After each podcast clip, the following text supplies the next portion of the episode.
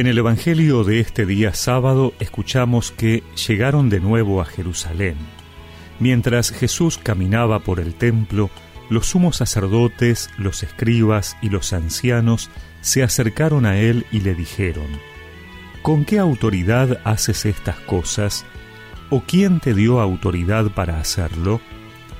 Jesús les respondió, Yo también quiero hacerles una sola pregunta.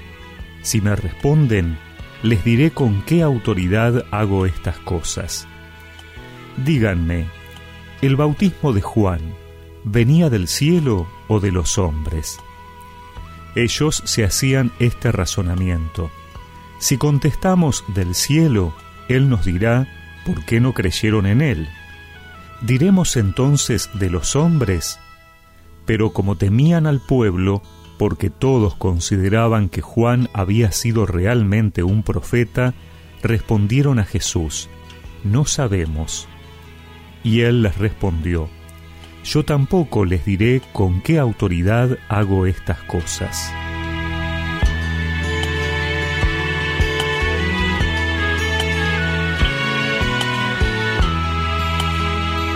Ayer escuchábamos cómo Jesús expulsaba a los mercaderes del templo. Hoy, de regreso en Jerusalén, salen a su encuentro las autoridades religiosas para cuestionarle lo que ha hecho y preguntarle con qué autoridad lo había hecho.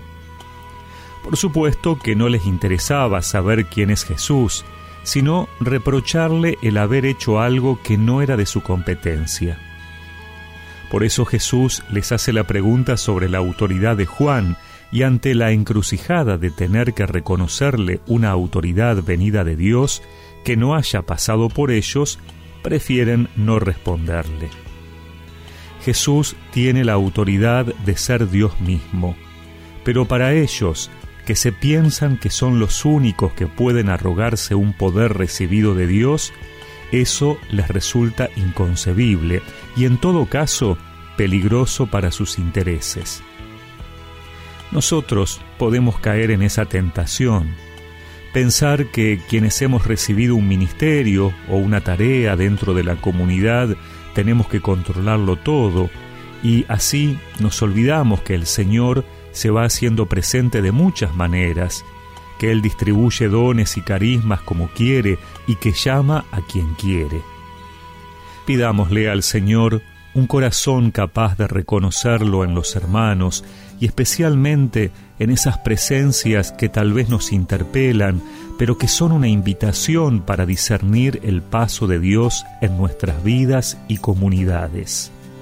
Hoy mi voz se hace frágil y débil al llamarte. Hoy mi voz se hace canción para ti Jesús. Hoy desarmo mi corazón, hoy me rindo ante ti, hoy te pido perdón, hoy mis ojos no brillan, solo quieren llorar al aceptar te he fallado, Señor Jesús desarmo mi corazón. Hoy me rindo ante ti. Hoy te pido perdón. Hoy reconozco que tu amor es infinito.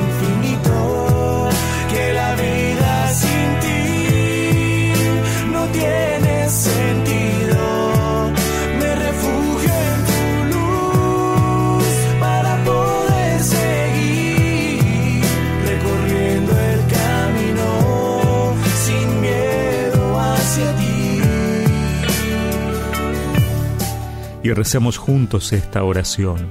Señor, dame un corazón capaz de reconocerte presente en las palabras y acciones de mis hermanos. Amén. Y que la bendición de Dios Todopoderoso, del Padre, del Hijo y del Espíritu Santo los acompañe siempre.